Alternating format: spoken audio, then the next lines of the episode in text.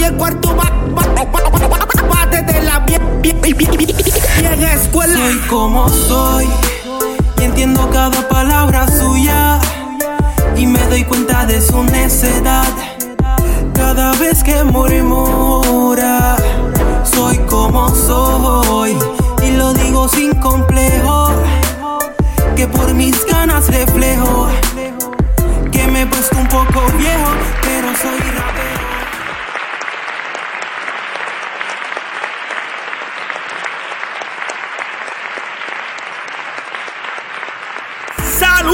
amigos. LL Cool J comenzó en el año 1984 con el sello discográfico Def Jam Recording, con el cual logró popularizar las canciones I Need Love y I'm Bad. Años más tarde se convirtió en el actor que formó parte de las películas Un Domingo Cualquiera, Crímenes en las calles y Alerta en lo profundo, entre otras películas y series.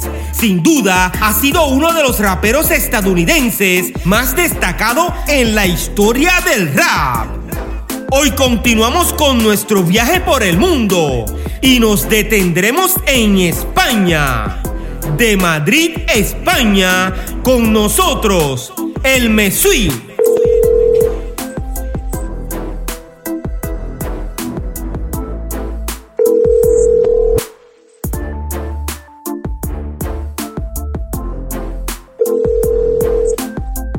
Mesui, ¿cómo estás?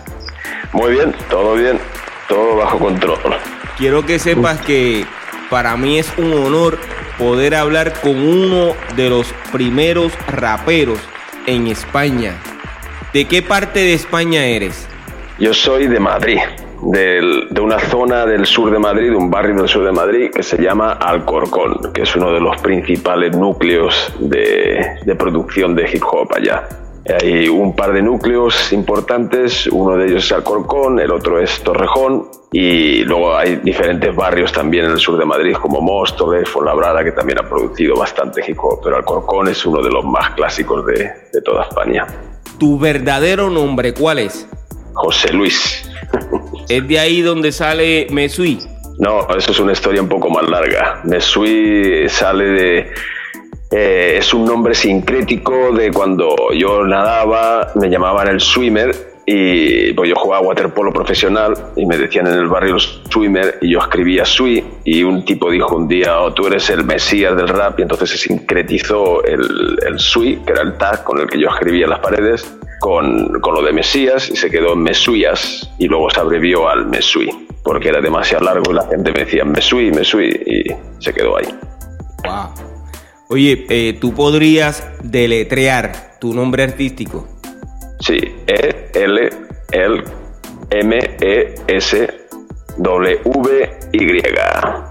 Yo fui uno de los primeros en usar el artículo porque es algo que se mira siempre, es algo estigmatizado el usar el artículo ante- antes del nombre y en los bares empezamos a hacerlo para marcarnos, eh, eh, para marcar nuestros nombres y localizarlo ahí en el barrio. Eh, la gente decía el Mesui, el Chop, el, el Paco, el, entonces ese él que está muy mal visto por las clases más, eh, más altas eh, lingüísticamente, pues se, se adquirió en nuestra cultura y lo empezamos a utilizar. Yo fui el primero que lo empezó a poner en, en discos.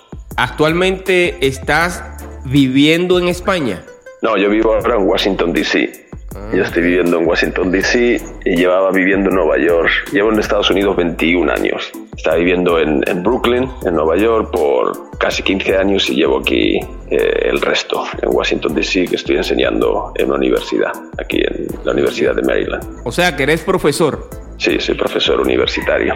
Del rap pasaste a ser un profesional. Sí, profesional en la lingüística, que es lo que siempre he hecho al fin y al cabo. Los raperos hacemos lingüística, pues en eso es en lo que me doctoré en, en la, en la Universidad de Nueva York. En la Universidad de la Ciudad de Nueva York me doctoré en sociolingüística y es, y es lo que enseño. Entonces enseño español y, y lingüística. ¿En qué año fue que tú comenzaste a cantar rap? Yo empecé allá por el año 88. En mi barrio eh, había ya, desde el año 85 se estaba rimando en español. Hasta el año 85 yo no había escuchado a nadie rimar en español, pero en el 85-86 un miembro que, que también es de mi grupo, que se llamaba Paco, el Paco King, eh, empezó a rimar en español en la fiesta porque él no sabía inglés y solo sabía hablar español. Entonces él empezó a rimar en español por la primera vez que vi a alguien rimando en español con, con soltura y con estilo. Sobre todo para aquella época estaba súper avanzado. Ese fue el primero que, que, vi rimar. Y yo empecé allá por el año 88. Él formó un grupo que se llamaba eh, The Jungle Kings y ese grupo fue el, tal vez el primer grupo que empezó a hacer un poco de, a empezar a hacer hip hop serio, ¿verdad? Ellos y otro grupo de Barcelona que se llamaba BZN eran los únicos que hacían hip hop bien adaptado al español por aquella época, por el año, estoy hablando del año 86, 87, por esa, esos tiempos. Ese grupo, ¿en qué año fue que se formó? Yo creo que ese grupo se formó como por el 87, 88 aproximadamente. Cuando yo empecé a rimar eh, y empecé a, ir a, abrir los shows que ellos hacían, eh, fue cuando yo empecé aproximadamente. En el 88 empecé a escribir y en el 89 ya aparecí por algunos de sus shows. En el 90 fui a, fuimos a Europa, fuimos a Suiza a dar un, un show y yo fui con ellos también. Entonces, por ahí es por la época en la que yo empecé desde el año 1985. Sí. ¿Y en qué año Paco pudo grabar? Eh, él grabó un single eh, y eso fue en el, no, yo creo que en el 90, 89 o 90, no recuerdo, pero vamos, ese dato está por ahí en internet. Eh, llegaron a sacar un single, pero nunca sacaron un álbum. El álbum nunca se produjo. Allí lo que estuvieron haciendo en España por aquella época, finales de los, de los 80, eh, reunían a, diferentes grupos de diferentes barrios de Madrid y los juntaban en compilatorios, ¿verdad? Ponían canciones de todos. Todavía estaba muy poco desarrollado, era un rap un poco bufonesco, era muy, muy, muy apayasante. Los únicos que hacían rap serio y duro eran Jungle Kings y, y BZN, eran los únicos que hacían rap así duro y, como se entiende y eh, como se entendía en aquella época. Estaban más influenciados por Public Enemy y cosas así, ¿verdad? El resto pues era todavía un poco, estaba muy verde, estaba muy maduro todavía el resto de los grupos. Eh, pero ellos nunca llegaron a grabar el álbum porque también eh, políticamente eran más duros, su rap era mucho más duro y, y no llegaron a grabar nunca el álbum. Hasta que no eh, Paco, eh, Paco se juntó al grupo que, yo puse junto con, con, otra gente de diferentes barrios de Madrid en el 90 y lo pusimos junto en el 92 aproximadamente, 92-93 y en un año grabamos el primer álbum, que ese sí fue el primer álbum de, de hip hop hardcore, eh, rap hardcore de verdad, en España, ¿verdad? Ese fue el álbum pionero y el que empujó toda la escena tal y como, como se conoce hoy. Allá en España hasta esa época y que yo sepa no hubo ningún otro álbum de un grupo, eh, eh, un álbum completo de un grupo, eran compilatorios todo. Eh, ese álbum, que es el Madrid Zona Bruta, es, un, es un clásico, de hecho hasta, hasta DJ Bobito lo tenía aquí en, Nueva York. Oye, ¿y qué canción fue la que pegó de ese, de ese álbum? En realidad, eh, fíjate que el formato en aquella época eh, no, no, teníamos, no sacaban singles del álbum porque no había radios que nos, nos, pincharan, nadie nos ponía la música.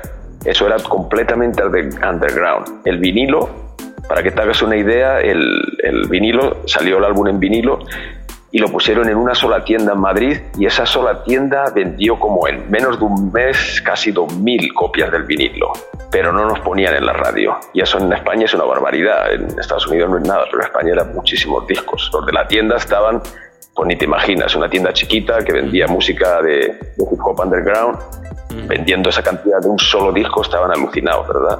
Entonces, eh, eso fue, eh, no, no, había ningún tema en particular, había una serie de temas que se hicieron muy, muy conocidos, como la canción de Sánchez in the House, la de Mente, eh, una, una, serie de canciones, El Rimadero, se hizo muy popular también, la canción del Rimadero, que era el programa de radio de rap en España más conocido, se llama El Rimadero. Eh, todos esos temas se hicieron populares, pero no había un single, un tema popular en sí, era el álbum completo que, que iba pasando por, por, toda, por toda España. En la década de los 80, que aunque ya Paco había comenzado a rimar, en español no pudo grabar una canción como tal y que sonara en la radio en ese mismo año.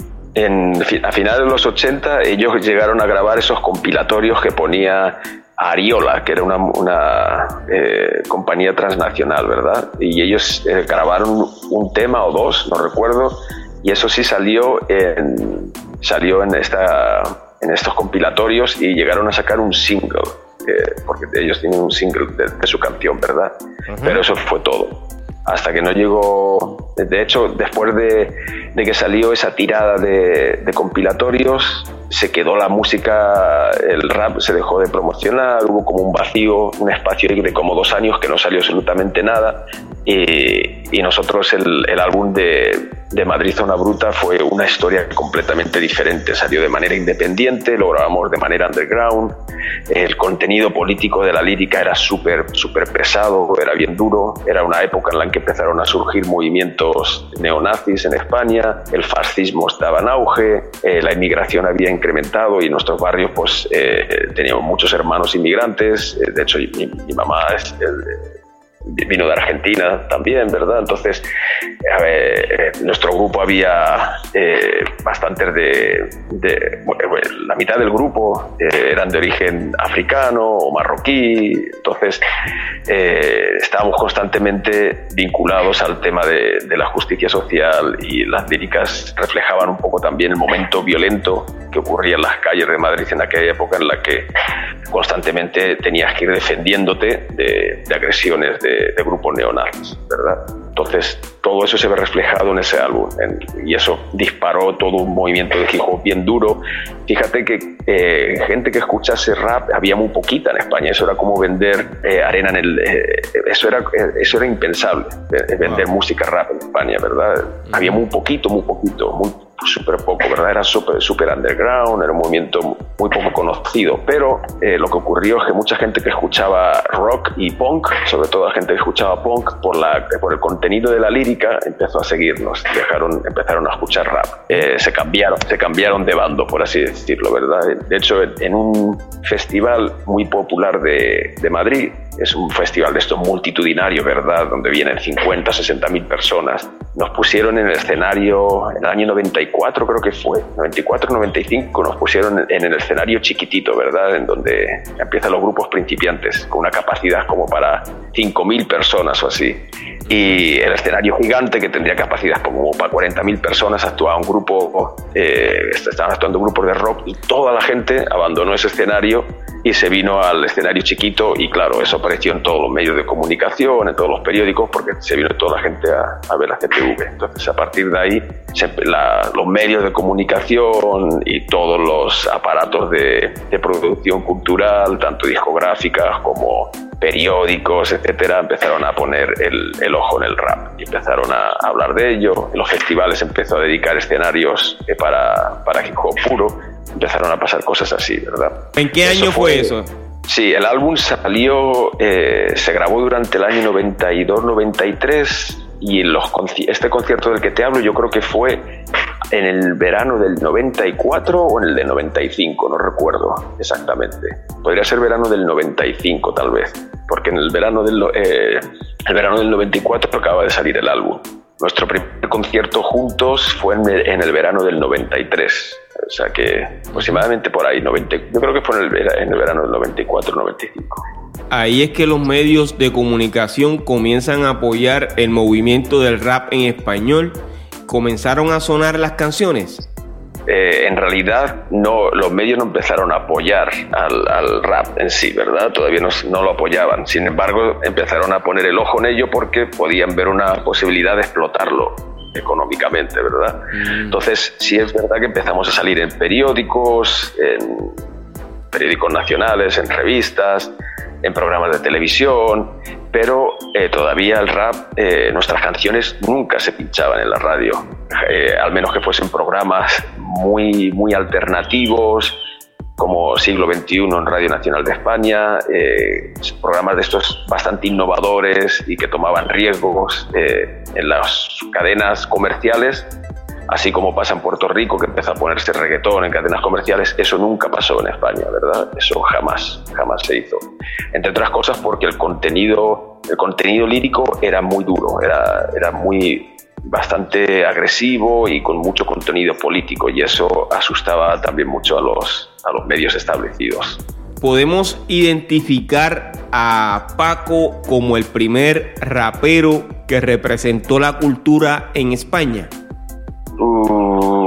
Eso a lo mejor es demasiado, pero sí te puedo decir que en Madrid, por lo menos, eh, ten en cuenta que la historia que yo te estoy contando es todo a través de mis ojos, está posicionada a través de mis experiencias y es posible que eh, en otros barrios al mismo tiempo hubiese otra gente haciendo cosas parecidas, pero en el sur de Madrid, por lo que todos conocemos, eh, lo que es Madrid, uno de los primeros, si no el primero en rapear bien en, español, yo, yo digo que fue Paco Kid.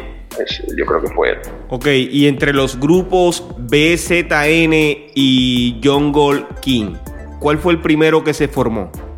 Pues fíjate que eh, no te podría decir exactamente porque BZN, que son de Barcelona, venían muy a menudo a Alcorcón, a nuestro barrio, porque en nuestro barrio, fíjate, tenía el récord, eh, tenía el récord del mundo de graffiti por metro cuadrado. Estaba súper bombardeado, estaba súper bombardeado. Entonces mucha gente de, todo, de toda España, incluso de, de, Europa, bajaban a, a Alcorcón para ver los grafitis, sacar fotografías. Piensa que antes no había internet. La gente venía, sacaba fotos, las publicaban en, en, revistas o en, en fanzines, en revistas autopublicadas, ¿verdad?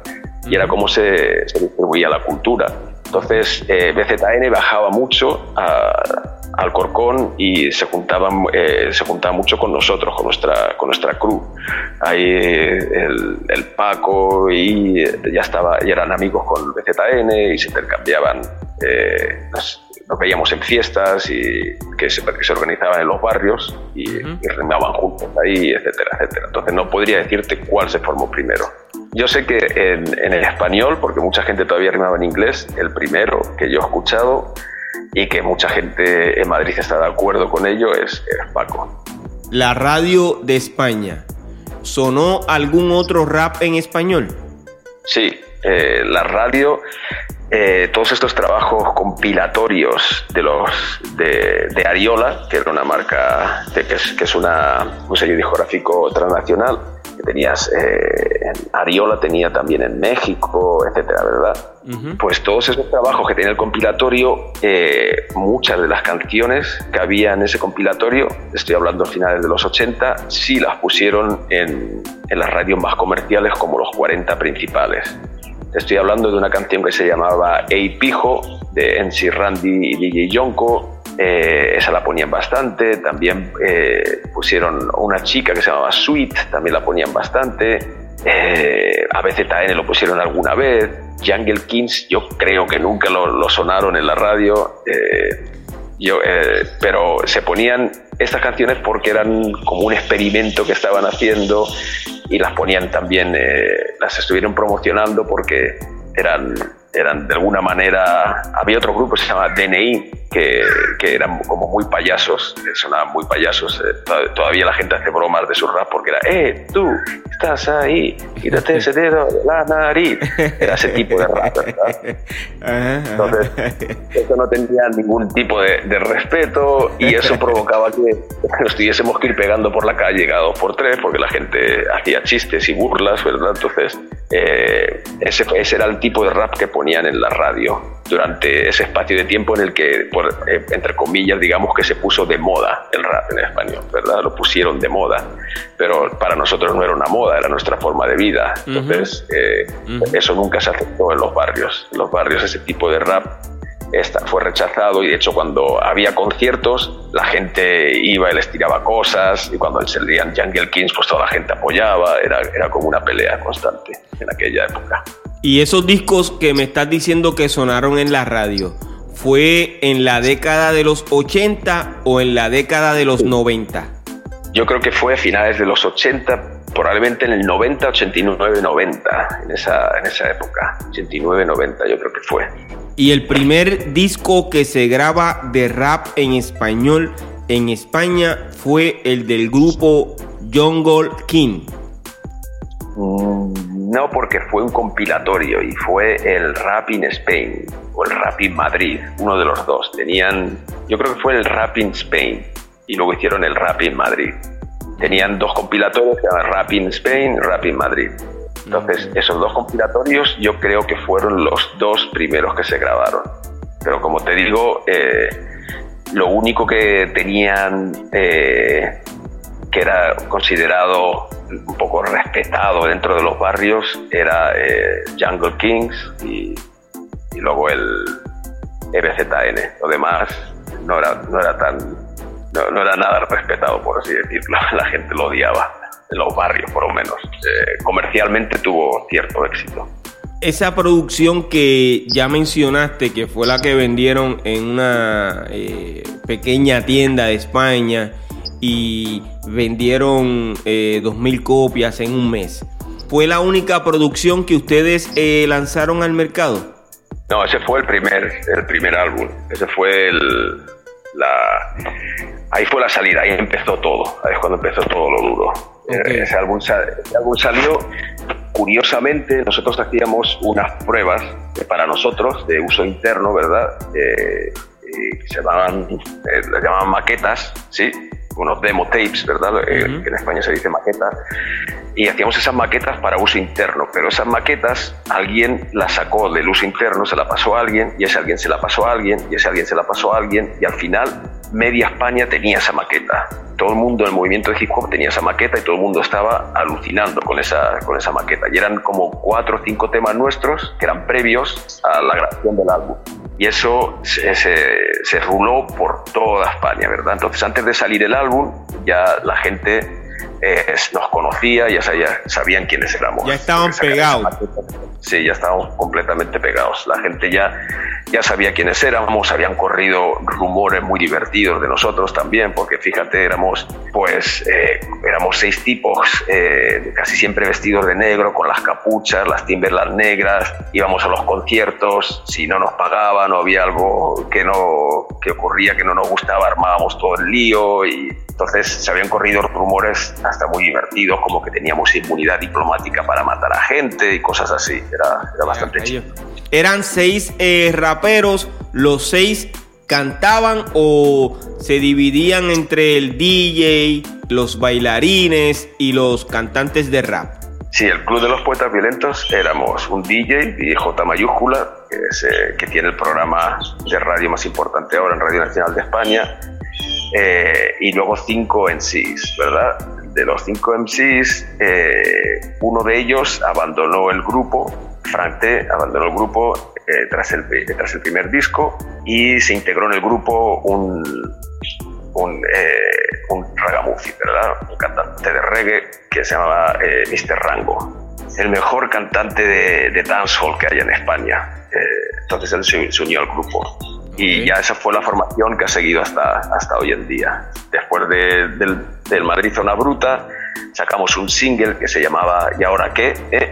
Y, ese, y ese single, el, el ¿Y ahora qué? Eh, se pegó bastante duro también, dio salida a la saga Continúa, que fue nuestro segundo álbum, lo grabamos en los estudios D&D de Nueva York y tuvo mucha repercusión, empezamos a hacer muchísimos conciertos, muchas giras, no solo por España, también nos eh, salimos para Europa eh, y tras el, ese La Saga Continúa sacamos un single eh, que se llamaba 930, pero tenía una canción en ese single que se llamaba De Cacería y esa canción de Cacería todavía es considerada como el himno del hip hop en español. ¿De Cacería y quién la cantaba? Esa era del Club de los Poetas Violentos también, esa era el, del grupo. ¿Tú recuerdas esa canción? Sí, claro, esa canción es un clásico. ¿Es un clásico allá en España? Sí, ese es uno de los eh, clásicos. ¿Puedes cantar un poco de ese tema? Te puedo cantar la introducción de cacería, más doloroso que un tumor, sin medicina ni doctor, en el mí que reo, más elemental que el sol, como el dolor en el amor, inevitable, y siempre llego al interior del corazón del b-boy, boy, caza. Esa era la introducción de la canción para que te, hagas la idea. O sea que cuando ustedes se trepan en tarima, eh, la gente se emociona con ese tema y lo cantan. Se vuelven locos con eso, sí, ese es como el, clásico. Esa canción estuvo en el segundo álbum de ustedes. ese estuvo en un single, ese no salió en un álbum, ese salió después de nuestro segundo álbum, salió entre el segundo y el tercer álbum. El tercer álbum se llamaba Grandes Planes, ese salió en el 99 y ese fue el que tocó un poco el techo de cristal que se nos había puesto Arcico Nacional allá. A partir del 99 yo me vine a Estados Unidos y seguí con mi carrera en solitario y no volvimos a sacar un disco juntos hasta el 2012. Seguimos trabajando durante esa más de una década, sí, seguimos trabajando juntos eh, en, nuestros álbumes en solitario. Yo saqué muchos álbumes en, solitario en Nueva York. Estuve por Puerto Rico también presentando eh, un par de ellos. Se habla español y el Semen, yo estuve por, por allí. En el año 99 se separan y cada cual comienza su carrera como solista. Sí, eh, cada cual salimos, salimos por nuestros propios, haciendo nuestras propias cosas, para que te hagas una idea. Eh, no sé si conoces a la Mala Rodríguez, pues eh, ella fue producida, la lanzaron J mayúscula y Supernafa Macho. Eh, Kamikaze pues, eh, no estuvo haciendo nada más que colaboraciones con otros artistas. Eh, yo saqué un montón de discos, saqué el Nadie en el 2000, luego en el 2012 Habla Español, en el 2005 el Semen, en el 2007 Respeto, en el 2009 Españoles, en el 2014 saqué, en el 2012 volví a sacar con CTV, en el 2014 el Asunto Serios en Serie, en el 2017 el tesis postdoctoral y ahora estoy trabajando en el, en el nuevo álbum que se llama Partituras para partir fascistas. Ese es el... Wow, ¿y cuántas canciones incluye ese álbum? Incluye 15, pero va a salir en vinilo y el vinilo va, a traer los 10 eh, temas principales y luego el formato de descarga tendrá, tendrá los 15. Son 10 más 5 bonus tracks. ¿Tus compañeros del grupo Jungle King todavía están activos en la música? No, Jungle King eh, se desarmó en el año 90, 91 aproximadamente. Eh, el 91 se, desarmó. Jungle Kings en el 91 ya estaban, estaban fuera. Eh, fue eh, CPV, el, grupo, que a partir de 1993 fue el que se, quedó establecido y todavía seguimos activos, aunque desde el último álbum en el 2012 hemos hecho solo conciertos, pero no hemos, no hemos vuelto a grabar nada. Hemos estado haciendo conciertos, pero, pero nada más. Hace un momento mencionaste que habías visitado Puerto Rico. Sí, Puerto Rico yo lo visité como en el, la primera vez, fue allá por el 2001, yo diría, creo que sí, fue el 2001, la primera vez que fui para allá. Y eh, no sé si conoces a Yello de Shanghai Asesinos. No lo conozco, ¿no? No, bueno, pues eh, Yello de Shanghai Asesinos tenía un grupo allí en Puerto Rico y él escuchaba mucho rap en español. Él me conocía por mi primer álbum en solitario que se llama Tesis Doctoral y eh, ahí hice conexión con él y de hecho eh, Yello luego produjo una canción para el álbum de Se Habla Español y él aparece también rimando un trozo de Se Habla Español. Mm. Eh, Yello luego hizo eh, un grupo que se fue bastante pegado, pero era más de rap pop. Así eh, se fue para Miami y, tuvieron un grupo que tuvo mucha repercusión aquí en los Estados Unidos con una chica y su otro compañero de Shanghai Asesinos, pero no recuerdo el nombre del grupo. Luego volví para una convención que se hizo en, en el Hilton, recuerdo, allí en San Juan, que estuvo también Paul Deep. Recuerdo que Mo Deep estaba ahí eh, y ahí fuimos para, para presentar y, llevamos también la marca de ropa que tenía por aquel entonces. Eh, estuvimos ahí, eso fue en el 2000, yo diría que 2005, 2006. Y por allá estaban todos los artistas de, allá de Puerto Rico también, pero casi todos de reggaetón, casi todos los artistas que estaban eran de reggaetón. Cuando yo fui para allá, para Puerto Rico, fíjate que mi álbum que salió en el 2000, eh, un, un sello que se llama Rincón Musical en, Nueva York, que estaba dirigido por puertorriqueños, querían, eh, querían que yo sacase el álbum también en Puerto Rico, eh, querían sacar una edición en Puerto Rico. Pero el problema es que me estaban pidiendo que incluyese canciones de reggaetón en el, en el disco. Yo no hacía reggaetón, no que tuviese nada en contra de ello, pero yo no hacía reggaetón, yo hacía hip hop. Entonces eh, me juntaron con Daddy Yankee para ver si tuvimos una reunión con Daddy Yankee para ver si hacíamos una canción juntos. Y a mí Daddy Yankee me gustaba mucho cuando rapeaba en, hacía hip hop. Eh, cuando estaba en la, tenía una canción con Nas que era buenísima y yo la había escuchado y me encantaba. Pero claro, él hacía reggaetón y en aquella época, eh, era el año 2000 o 2001, entonces él todavía eh, no estaba tan pegado como ahora, pero eh, la cuestión es que querían que hiciésemos una canción de reggaetón y yo no, no quería hacer reggaetón, yo quería hacer hip hop. Entonces estuvimos yendo y viniendo y al final no, se, se, publicitó el álbum y todo, salió en la revista, ¿cómo se llama la revista? In the House, ¿se llamaba la revista? Sí, esa revista es de nuestro amigo y colega Richie. Sí, de Richie, exacto.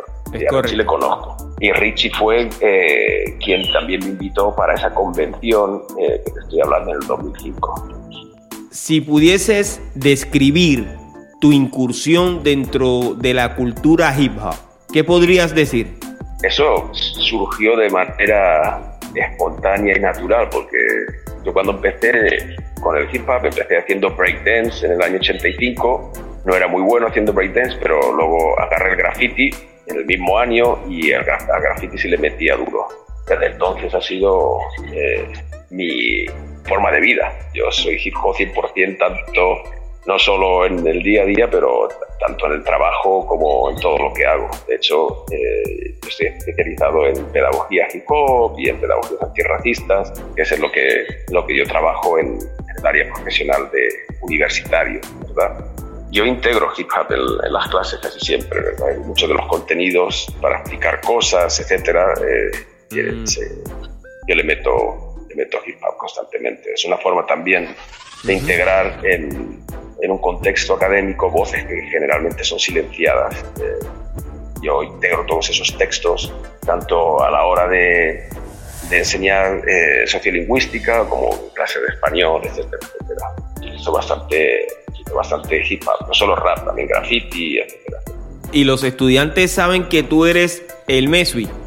La mayoría lo descubren, al, pasar unos cuantos meses lo descubren, porque también en la universidad me hicieron entrevistas y, no es algo que se oculte tampoco, no. Al contrario, es, es, un, es un asset, es, es algo que tiene valor. ¿En qué año terminaste tu grado universitario? Yo me licencié en psicología allá por el año 95 pero el doctorado lo acabé en el año 2016. Empecé en el 2012, empecé una maestría en el 2010, una maestría en educación, cuando estaba enseñando un programa, de, yo estaba enseñando un programa de, de hip hop en, en, el sur del Bronx para niños y adolescentes, integraba eh, pensamiento crítico y hip hop, era un programa de, después de la escuela. Y mientras estaba haciendo ese programa, eh, empecé a hacer una maestría en educación y cuando estaba haciendo la maestría en educación eh, me, otorgaron una beca completa para hacer un doctorado y yo no podía decir que no a que me pagasen por estudiar. Entonces, en el 2016 acabé el doctorado. Eh, es bastante, a veces es casi imposible de manejar, pero el rap tampoco es, es un trabajo ya más, es parte de, de, mi función vital, como respirar. Eso no, no, me cuesta, no me cuesta trabajo, lo disfruto, algo que, por lo que me relajo. ¿Lo haces por amor al, al hip hop? Ahora mismo sí, una época en lo que, en que, el rap era mi, mi, fuente de ingresos, ¿verdad? Yo me dedicaba a esto y lo, lo, que ganaba mi fuente de ingresos con eso y con la marca de ropa Bronco Estilo que estaba asociada a, a toda la cultura hip hop pero ahora eh, lo hago simplemente por placer y porque también tengo muchos fans que constantemente piden y piden y, hay que darles también. Como solista, ¿cuántos discos has lanzado? Diez, diez discos en solitario. Eh, actualmente, ¿esos discos están disponibles en las plataformas digitales? Casi todos lo están casi todos están en Spotify. Creo que el primero, tesis doctoral, no está en Spotify y es uno de los más populares, pero está en YouTube y en otros sitios.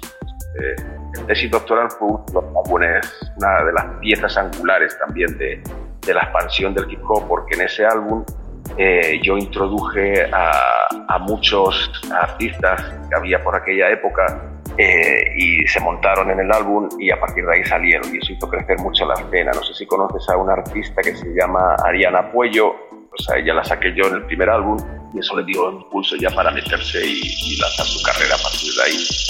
Y unos cuantos artistas más que también eran de negros. Eh, había bastante. Estaban en el álbum, luego salieron. ¿No ves la posibilidad de cantar reggaetón en algún momento?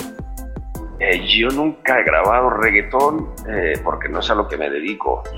Eh, fíjate que nosotros, para nosotros cuando empezó el, el, reggaetón, el underground en Puerto Rico, por allá, por el 93-94, yo tenía una profesora en mi universidad, Mirna, que era puertorriqueña, ¿verdad? Y ella me envió, ella regresó a Puerto Rico, me envió el, el disco de Ivy Queen uno de los primeros discos de Ivy Queen. Y nosotros escuchábamos eso, porque para nosotros no era ni reggaetón, eh, era dancehall.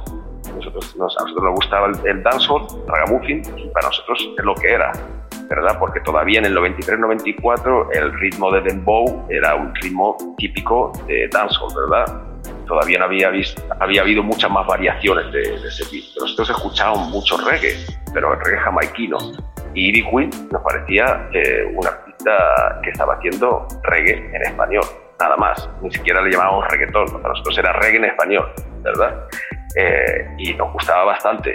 Lo que pasa que después, eh, con la popularización del reggaetón a partir del año 2000, los contenidos de las líricas y el, estancamiento en el ritmo del dembow, pues le hizo perder eh, mucha gente el interés en, el reggaetón, ¿verdad? El reggae en español que venía de Puerto Rico, porque era ya demasiado repetitivo, la temática, etcétera.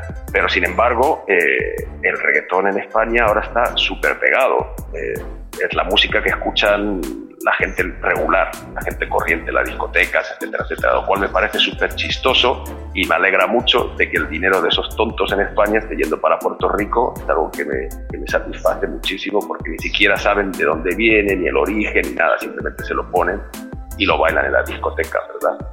Pero el, siempre eh, hubo una relación del pop en español con, con los inicios del reggae de Puerto Rico y con, con el hip hop de Puerto Rico porque lo escuchábamos. Pues escuchábamos a Vico C, escuchábamos a, a Ivy Queen cuando salió y nos parecía pues eso, era material súper bueno.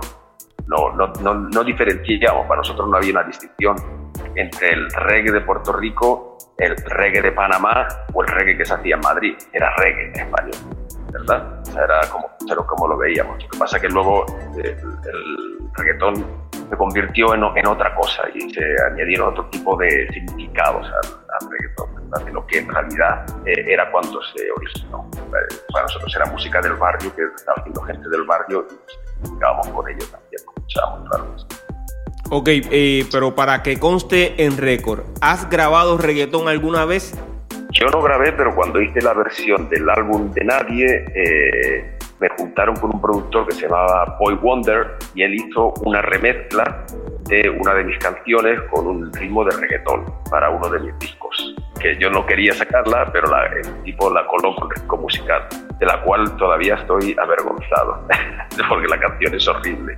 Pero reggae, sí, con, con beats de reggae, sí, sí tengo bastantes remixes, canciones con, con beats de, de reggae pero no, no es lo que se considera reggaeton, no con el ritmo de dembow. Con el ritmo de dembow, que yo sepa, solo tengo esa que, que produjo este Boy Wonder en Nueva York. ¿Tú consideras que el trap y el reggaetón son parte de la cultura hip hop?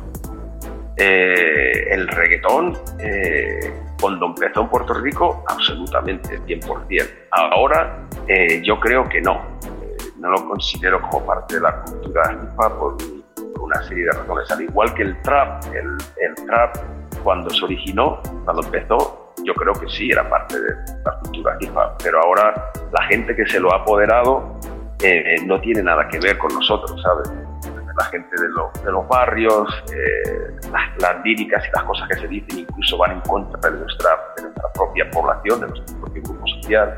Entonces, eh, creo que se han apoderado como se apoderaron en su época del rock los blancos o como se apoderaron de, de tipos de música de la historia de, la música, ¿verdad? Entonces, eh, no lo considero dentro del movimiento hip hop per se, lo veo como algo un poco heterogéneo. Música urbana en general tiene algunos vínculos, que comparten, compartimos el medio, ¿verdad?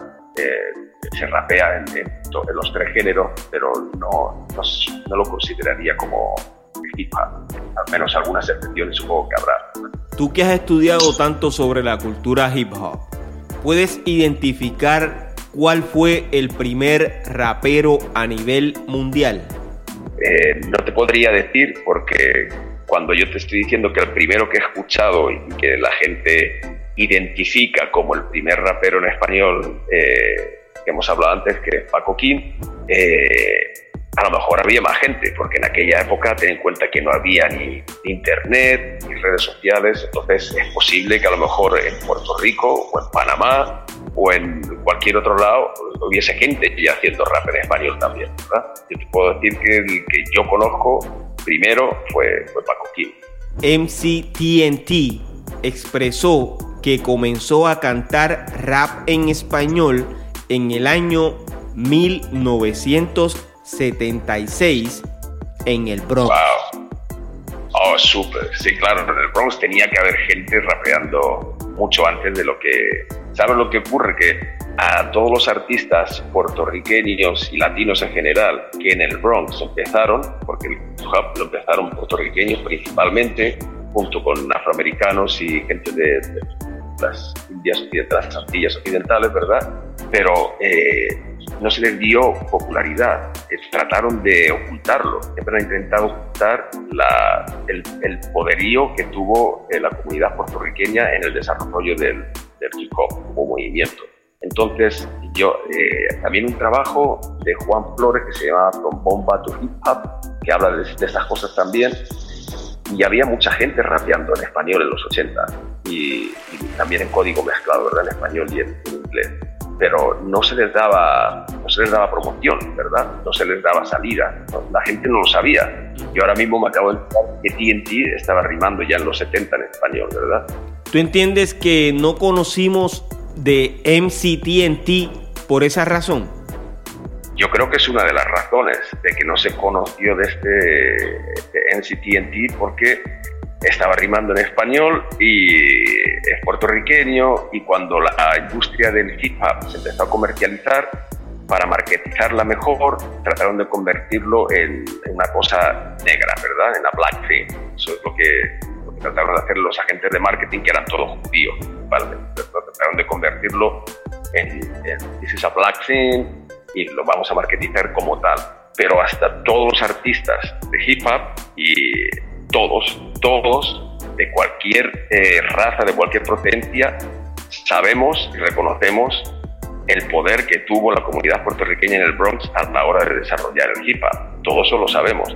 Pero eh, la gente en el mainstream, en la cultura general, no lo sabe, no lo, no lo conocen. Entonces, por eso, eh, cosas como esta, que TNT estaba rimando ya en español en los años 70, no se conoce, porque no, la gente no lo sabe y eso hay que, hay que anunciarlo, publicitarlo y dejárselo saber a la gente y poder recuperar alguna de esos de esas demos o, o, grabaciones que tuviese para poderlas escuchar y ejecutarlas. Tienes mucha razón. Eh, y fíjate, en el episodio número 20 entrevisté a un italiano que grabó una canción completa de rap en español. Ese rap lo consideraron como el primer rap europeo. Eso fue en junio de 1980. La canción se titula ¿Qué idea? y ha sido grabada en varios idiomas. ¿Conocías de el artista Pino D'Angio? No, no había oído hablar de él. Es considerado como el primer rapero en Europa y es italiano. Pino D'Angio. Ni, había oído de ello, sabía. No creo ni que nadie sepa de eh, que yo conozco, no creo ni que sepan.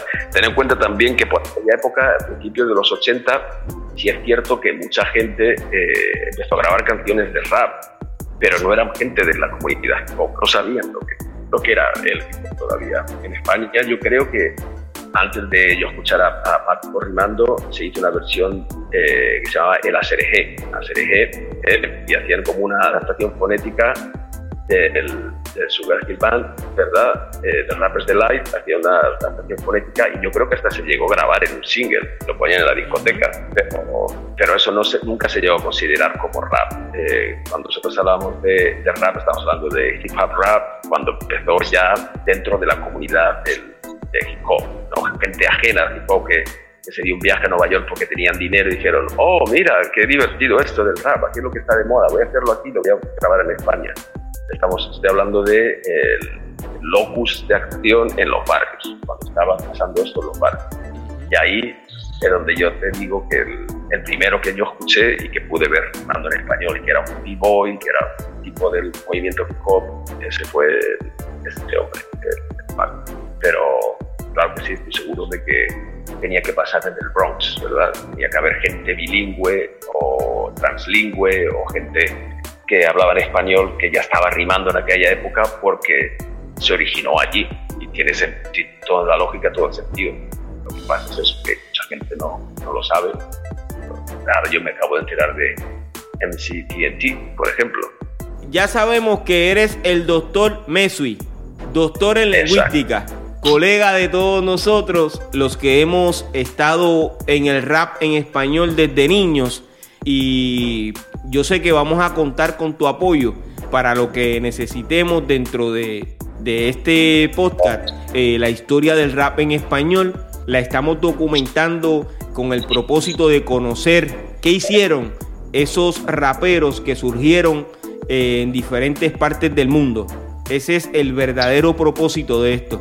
Gracias, Mesui, y yo te felicito por tu preparación académica y por el éxito que has tenido como rapero. Gracias, mi hermano. Muchas bendiciones. Igual, ok, igualmente, cuídense mucho. Un abrazo para todos allá en la isla. Escucharon a El Mesui, uno de los pioneros del rap en España, a quien felicitamos por todos sus logros dentro de esta industria y como profesional de la educación. Gracias a Foro Rock Blade por ponernos en contacto con nuestro invitado. Yo soy Piro JM y esto es otro episodio más de Piro a lo natural. Oye, bomboncitos de menta para que se entretengan.